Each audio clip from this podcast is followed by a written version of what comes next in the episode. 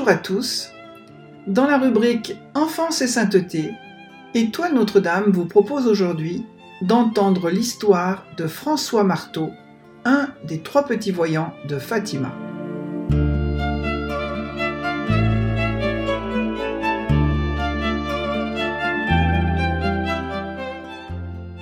François est né à Alioustrel, un hameau de Fatima, le 11 juin 1908. Il est mort dans cette même ville, plutôt un village, le 4 avril 1919. Il avait 10 ans et 10 mois. Cet enfant portugais est connu pour avoir été l'un des trois bergers avec sa petite sœur Jacinthe et sa cousine Lucie à avoir vu la Vierge Marie à la Cova d'Airia entre le 13 mai et le 13 octobre 1917. En 1916, tout d'abord, dans leur petit village de Fatima, les trois enfants voient l'ange du Portugal et un an plus tard, en 1917, la Vierge Marie. Il y eut six apparitions entre mai et octobre 1917. François est, avec ses frères et sœurs, un enfant comme les autres dans le Portugal agricole de l'époque. Ses parents disent qu'il était un enfant doux et humble, au caractère aimable, discipliné et obéissant. François aime aussi la musique et joue d'un petit fifre qu'il a fabriqué lui-même avec un roseau. Comme à l'époque l'école n'est pas obligatoire, François n'y va pas. Il travaille comme berger avec sa sœur Jacinthe et sa cousine Lucie pour garder les moutons de la famille. Avant les apparitions de Fatima, François dit le chapelet, mais il préfère écourter ses dizaines pour aller jouer. D'après les souvenirs de Lucie, François était un garçon très doué, mais calme, qui aimait la musique et jouait du fifre avec habileté. Très indépendant dans ses opinions, il aimait cependant arranger les choses et montrait beaucoup de respect pour les personnes. Sa cousine rapporte que sa charité s'étendait jusqu'aux animaux.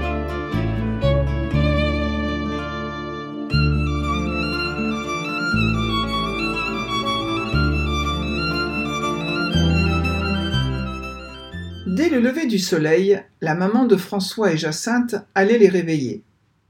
Leurs yeux à peine ouverts, il récitait cette prière si populaire jadis au Portugal. Béni et loué soit le très saint sacrement de l'Eucharistie, fruit béni et sacré de la Vierge très pure, Sainte Marie. Après les apparitions, le comportement du frère et de la sœur change. François se met à prier seul et à dire son rosaire avec application. Impressionné par les paroles de la Vierge, selon lesquelles il ne fallait plus offenser Dieu. Il se retire alors dans la solitude pour consoler Jésus des péchés du monde.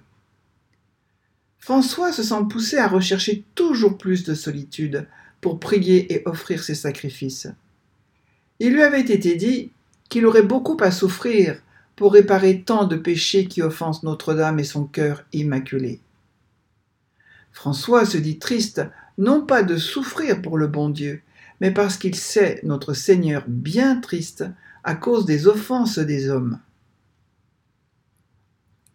Sur les conseils de la Vierge, il entre à l'école primaire.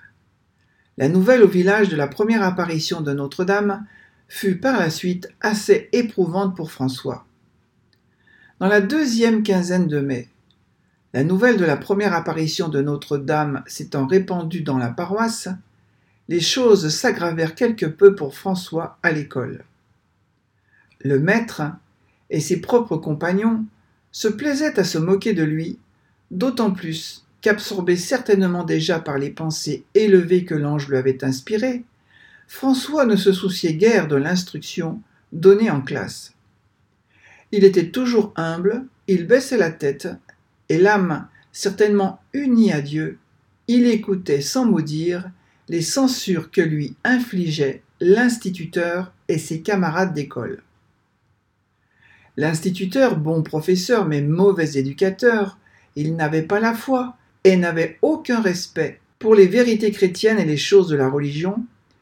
Il profitait du peu d'intérêt que montrait François dans les études pour le traiter de faux voyant. Il ne cessait de faire remarquer à tous les autres élèves ses défauts et ses négligences.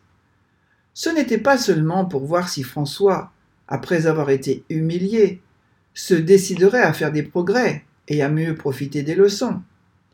C'était aussi pour les inviter à prendre parti avec lui contre l'humble petit voyant. Les enfants se sentant couverts par le jugement de l'instituteur, faisaient parfois chorus avec lui pour humilier le pauvre François. Le pire est que ces humiliations, de la part de ses camarades, ne consistaient pas seulement en paroles. Quelquefois, le pauvre garçon était obligé de passer la récréation appuyé à un mur pour essayer de se défendre des mauvais traitements que des élèves plus robustes et plus hardis n'hésitaient pas à lui infliger sans que le professeur intervienne pour le défendre.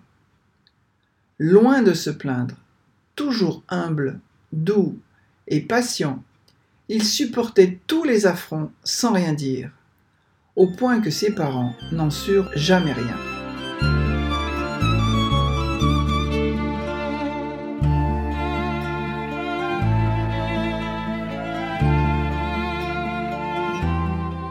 Il arrête de se rendre à l'école pour passer plus de temps en prière.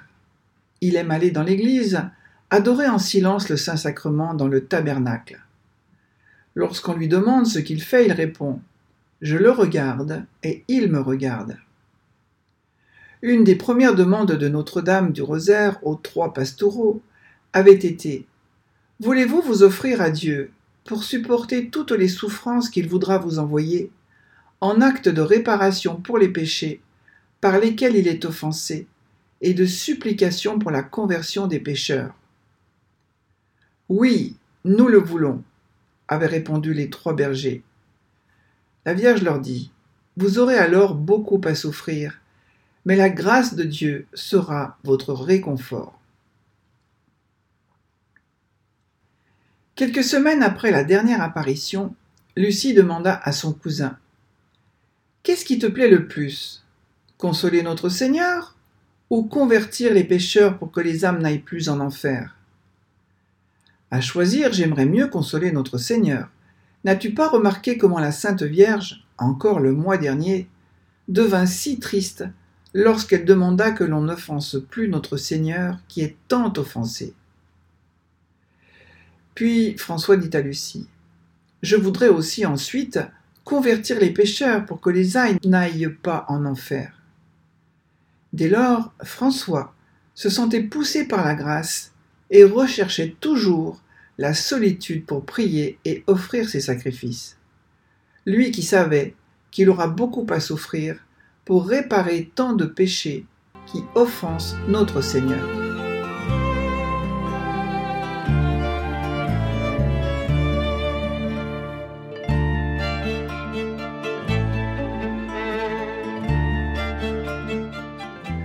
François, les choses de ce monde n'existaient pas. Il jugeait tout d'après la perspective de l'éternité qu'il attendait avec impatience, et il semble qu'il ait plongé son regard jusque dans l'au-delà qui approchait. C'est l'impression qui résulte très nettement des souvenirs conservés par des personnes qui furent les témoins de leurs derniers jours. Un jour, deux dames s'entretenaient avec François et l'interrogeait au sujet de la carrière qu'il voudrait suivre quand il serait grand. Tu veux être charpentier? dit l'une d'elles. Non, madame, répondit l'enfant. Tu veux être militaire? dit l'autre dame.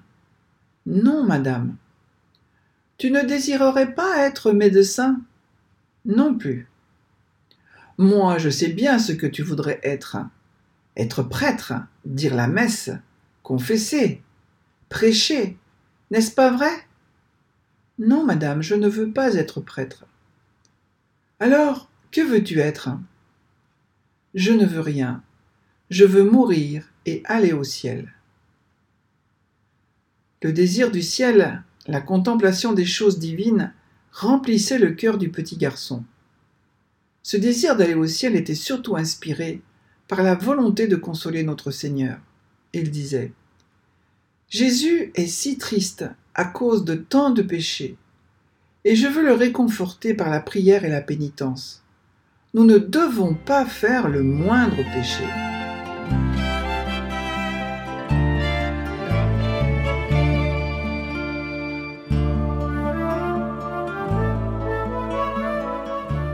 En 1918, le petit François fut atteint d'une très forte grippe.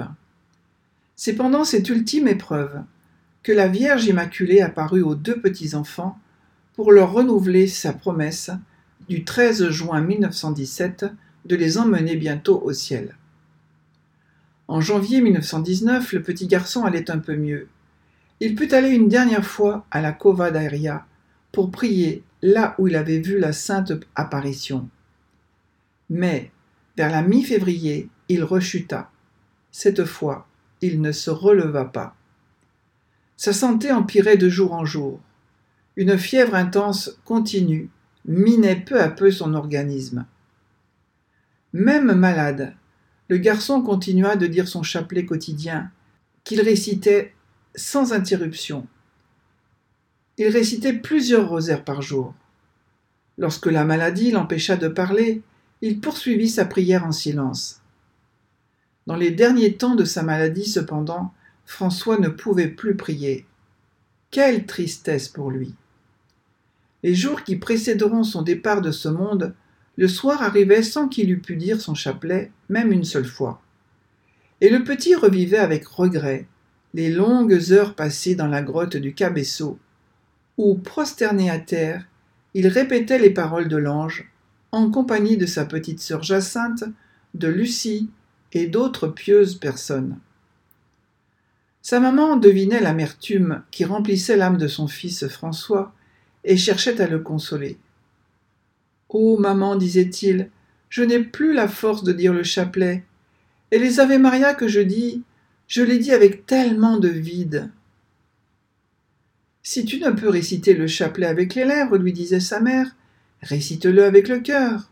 Notre-Dame l'entend aussi bien, et elle en est aussi contente. Cependant, son état s'aggravait. Il n'arrivait plus à expectorer. Sa gorge s'embarrassait. La fièvre montait. Il avait de la répugnance à prendre ce qu'on lui présentait. La faiblesse, l'épuisement augmentaient rapidement et laissaient prévoir un dénouement prochain il dit à son papa qu'il voulait recevoir notre Père du ciel avant de mourir. Monsieur Marteau, dont le cœur se fendait de douleur, s'en alla au presbytère chercher le prêtre. Il accepta tout de suite d'aller apporter les derniers sacrements au petit berger. Pour mieux préparer sa dernière confession, il demanda à Jacinthe et à Lucie de l'aider à se remémorer ses pécadilles.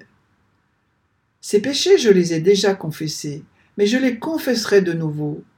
Qui sait si par mes péchés je ne suis pas cause que notre Seigneur est si triste Même si je ne devais pas mourir, je ne les ferai plus. Maintenant, je suis bien repentant. Sa santé empire de jour en jour. Sur son lit de mort, il offre ses souffrances pour consoler notre Seigneur et convertir les pécheurs. Il déclare même D'ici peu, Jésus va venir me chercher pour aller au ciel avec lui. Alors, je resterai toujours à le voir et à le consoler. Quel bonheur. Il reçut les derniers sacrements, et monsieur le curé lui dit qu'il reviendrait le lendemain matin lui apporter notre Seigneur. L'aube du jeudi 3 avril se leva enfin. Lorsque le prêtre entra dans sa chambre pour lui apporter la sainte communion, François sollicita la faveur de ne pas rester couché. Il aurait au moins voulu s'asseoir sur son lit, mais on ne le lui permit pas. Après avoir reçu l'hostie sur sa langue desséchée, François ferma les yeux et demeura longtemps immobile. On sentait qu'il n'appartenait plus à la terre. Jacinthe lui dit tout émue Dis à notre Seigneur et à Notre-Dame que je suis contente. Dis-leur que je souffrirai tout ce qu'ils voudront pour convertir les pécheurs et réparer les péchés contre le cœur immaculé de Marie. Le soir, l'état de François s'aggrava brusquement. Il avait soif, mais ne pouvait déjà plus supporter les cuillères d'eau que sa maman lui offrait de temps en temps. Le lendemain, vendredi 4 avril, quand la nuit fut tout à fait tombée, après avoir vu une belle lumière près de la porte de sa chambre, son visage s'illumina d'une manière surprenante d'un sourire angélique. Sans aucune marque de souffrance, sans agonie, ni gémissement, il expira doucement à vingt-deux heures, et son âme s'envolait au ciel. Notre-Dame est venue chercher François. Elle le lui avait promis le 13 mai s'il priait beaucoup de chapelets. Il en priait neuf par jour et avait fait des sacrifices héroïques pour éviter le péché.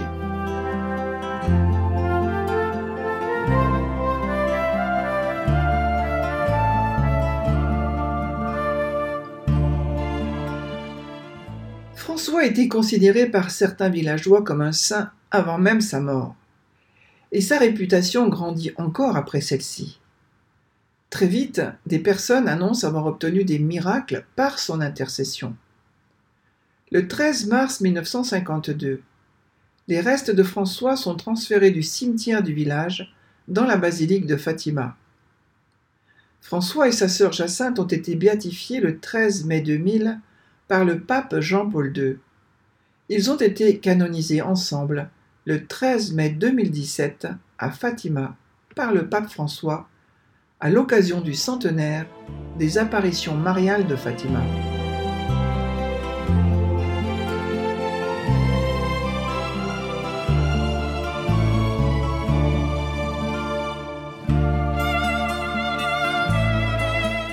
François, sa sœur Jacinthe et sa cousine Lucie acceptèrent de bon cœur toutes les souffrances par amour du bon Dieu. Ils offrirent beaucoup de souffrances physiques, morales et spirituelles. Ils le firent toujours avec amour, pour sauver les pécheurs, pour consoler le cœur immaculé de Marie, et surtout pour réparer les offenses faites au cœur de Jésus. Ils sont un modèle pour nous aujourd'hui, pour embrasser et porter la croix du Christ.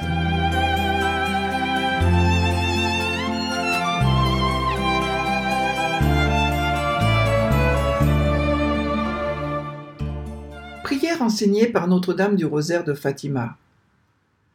À dire après avoir fait un sacrifice.